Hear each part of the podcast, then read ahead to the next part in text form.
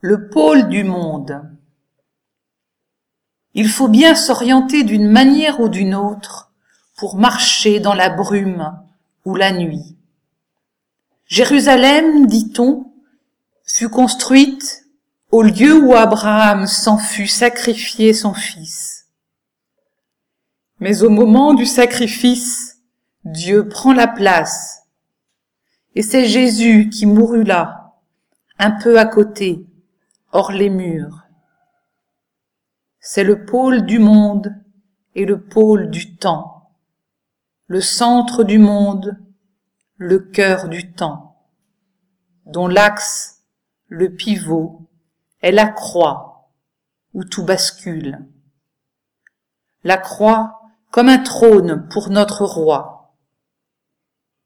Dieu le Très-Haut s'y est affaissé du côté des coupables, entre deux pauvres types, et les coordonnées du monde en sont complètement inversées.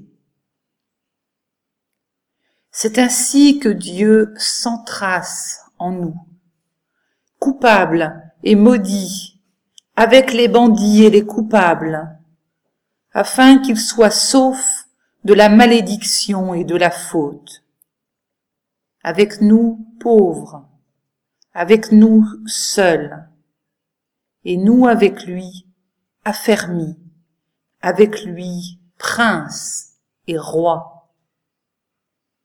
Il nous faut désormais régner, goûter à cette liberté du dedans qui ne se déploie que dans l'assurance de ceux qui se savent de sang royal, héritiers du royaume, Fils. Fils, nous sommes sûrs de ce que personne ne peut nous déchoir de ce rang, sûrs aussi que tout homme est fils et prince, que tout homme est grand malgré sa misère, grand même au cœur de sa misère, capable du meilleur, même s'il a commis le pire.